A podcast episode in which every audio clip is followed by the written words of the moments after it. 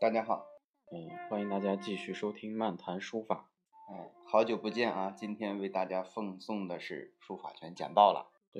嗯、这期书法圈简报呢是鸡年的首期，对，丁酉年第一期，我们看了一下上期的录制时间是一月八号，嗯，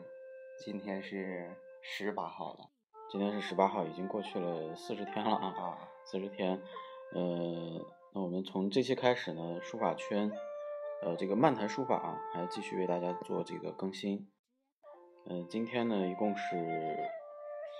五条，五条内容啊。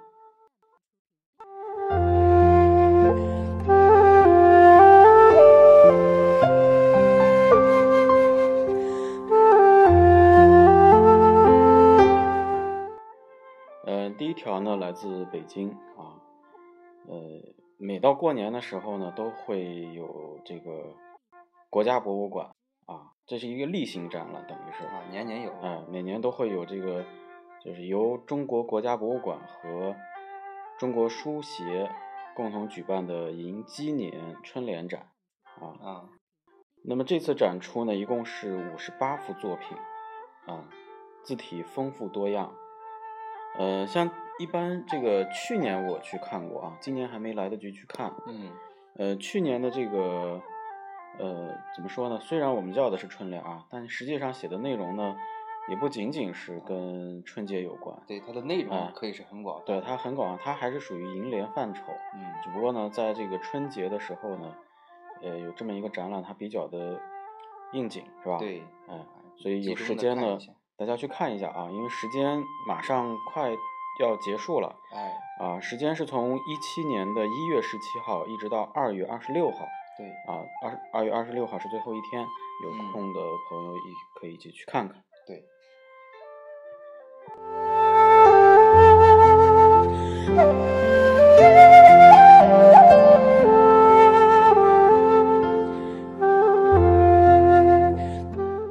好，下面一条消息呢是来自商西啊，山西太原啊。那么山西省书画家协会呢，今年是成立六周年啊，所以他搞了一个展览，叫“取绘佳境，体现风流”啊。那么这个日期呢，也是持续到了二十五号，也就是跟上一个前后脚。咱们在山西的朋友可以去看看。那么由于是地方展呢，所以你会看到明显的地方特色，很多的地方泰斗也都哎在这里面出现了。一共是有二十一位书法家的六十余幅作品，这个规格还可以啊。那么有这个田书长啊、王厚祥呀、徐书文呐、大家耳熟能详的人名啊，可以去看一看。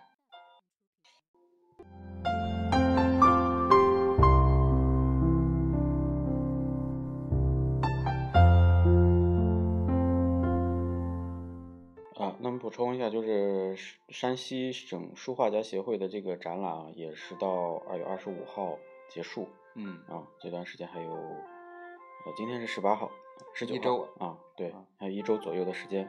那么第三条消息呢，也是跟国家博物馆有关啊，因为在过年期间呢，呃，反正大家的这个朋友圈儿、微博都挺火的，嗯，啊，发布了很多这个展览的观看展览的一些体验和啊照片儿啊，没错儿。嗯，那么其中这个展览很重要啊，叫美玲的世界啊，韩美玲八十大展。多硬气啊，这个名字。对，因为韩美玲呢，大家可能对韩美玲的熟知呢，肯定是通过奥运奥运会啊，对，福娃嘛。对，那么这次的展览呢，这个是由联合国教科文组织和中国文联、中国国家博物馆啊联合举办的。那嗯么这规格还是很高的啊。为什么有联合国参与呢？是因为呃，这个韩美林全球巡展啊，是这个韩美林获得和平艺术家的这个称号后的一个一个一个一个履职，一个履职吧啊这个称号呢，就是教科文组织给他的。啊。那么从二零一六年的十月份开始，一直到二零一七年的五月，啊、大概在三个地方，威尼斯、北京和巴黎三地举行、啊，所以这个是一个全球巡展。呃，那么第二站啊，也就是应该是北京站，是从一六年的十二月二十一号开幕啊，一共是为期五十四天。呃，大家算一下这个时间啊，这个时间有没有过？快要过了吧？ 好像是已经过好像了，是已经过了啊、而且是把这个他这所有展出的这八十个作品啊，全都捐给了国家博物馆，啊，对对留了一对个念想。对，所以我们在因为在跟这个展览同期进行的还有比如说呃黄永玉的对，黄永玉的一个一个一个生肖展啊，嗯，也是结束了啊、哦，所以大家我像包括我都是因为过年期间呃不在北京，对但有些展览基本上是完美的错过了。哎，很可惜啊所以。大家通过网络、微信、微博，可以再回顾，呃，这个美玲的世界韩美玲八十大展。没错儿，如果有机会去巴黎，没准儿你还能赶上。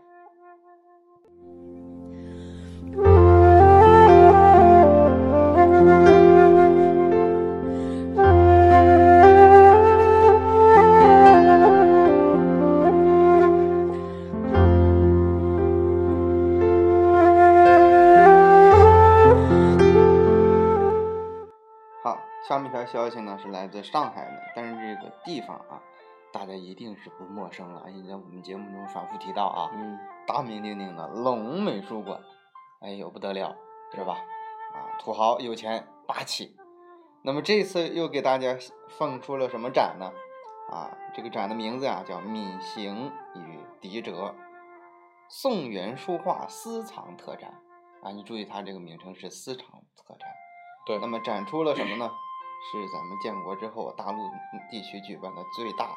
质量最高的一次私人珍藏的宋元书画精品展，而且这有主题，而且有什么有珍品，我说一说你就知道了啊。这个王羲之的草书《平安帖》，嗯，那么包括前几年这个拍卖的热点啊，或者说是都上头条的新闻啊，北宋苏轼的这个《功夫帖》，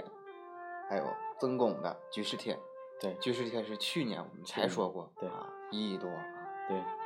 那么包括宋徽宗的《写生真禽图》，再包括这个南宋，可以说在画坛独树一帜的这么两个人，人称是啊马远下归的马远，他的一幅画嗯，也有，包括咱们熟知的这个草书的急救章啊，元末宋刻的对，也在里面有体现，可以说是精品荟萃呀、那么这个展期呢，也是非常的开心，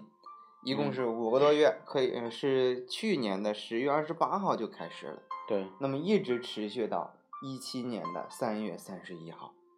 啊，可以说现在大家还有足够的时间去了解、去看，啊，对，因为那个宋元书画呢是，呃，它的这个存量已经也也越来越少啊。对，呃，根据统计呢，存世不超过三千幅。啊，三千幅，你像这么这两个朝代啊，两个朝代仅剩三千幅左右，那你啊，不想超过想三，啊千幅啊，而且肯定是越来越少。肯定是越来越对，少因为它不会增加。哎，有人觉得三千幅可能不不不少了，但是我对给你个概念，你就知道了。对，咱们清朝有的人一天光写对联儿就能写八十幅，你自己琢磨琢磨去。对，啊，所以这个，嗯，对于这个书画收藏啊，肯定是越来越珍贵了。对，肯定是真品啊。那么它的地点呢是上海市龙腾大道三三九八号近瑞宁路龙美术馆西岸馆第五六展厅。那么时间大家记清楚，到三月三十一号截止。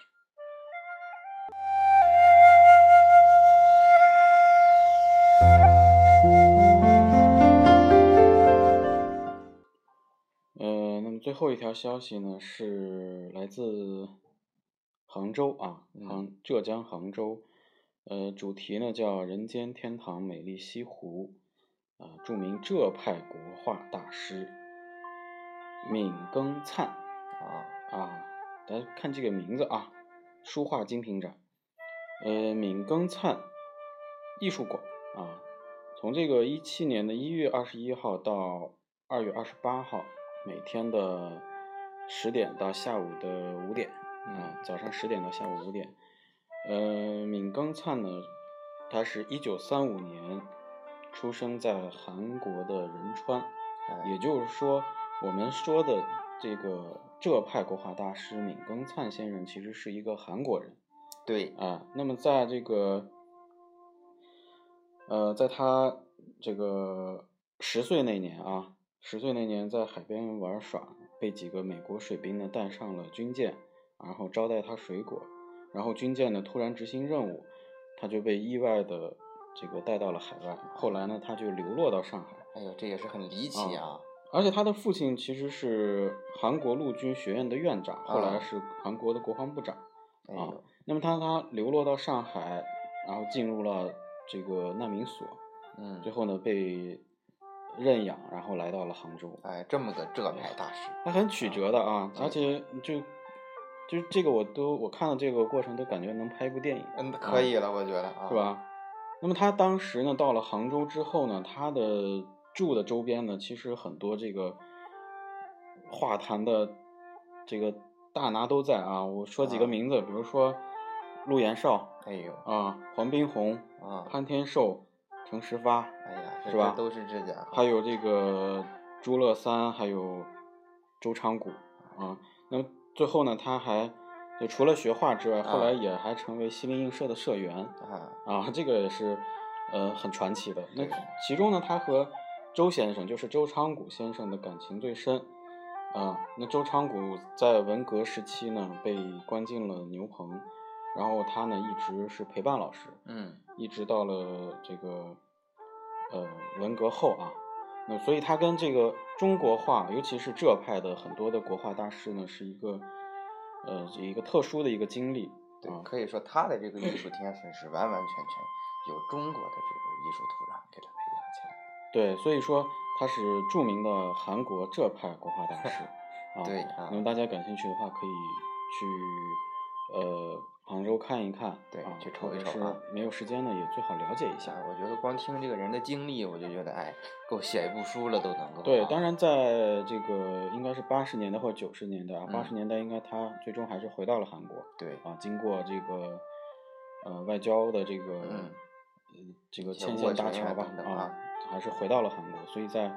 呃当代的韩国画坛也是一个很有代表性的人物没错儿，啊。展览直到二月二十八号结束，啊嗯，大家有空去看看。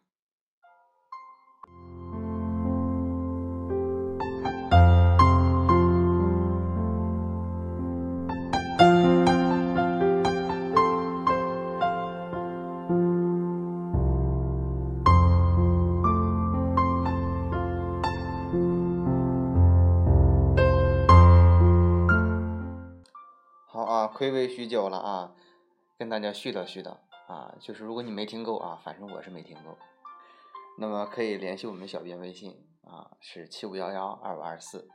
但是联系的时候啊要注明来源，比如说你是来自听什么什么节目，想干什么啊，要不然我们这个事务太多，可能搞不过来啊。嗯，著名漫谈书法就可以。对啊，著名漫谈书法就是，呃，也希望就收集大家的意见啊。呃，嗯，我们传统的几个常规性节目会持续更新没错儿，啊。就算是好久不见，但是我们还是会见的。对，嗯、所以新的一年祝大家呃万事如意。嗯，呃，如果你在学习，那就学业有成；如果你在工作，那就工作顺利。如果你什么都不想，那我就祝你一夜暴富。好，那呃，书法圈简报的第三十期，就到此为止了，咱们下期见。下期见。 「君の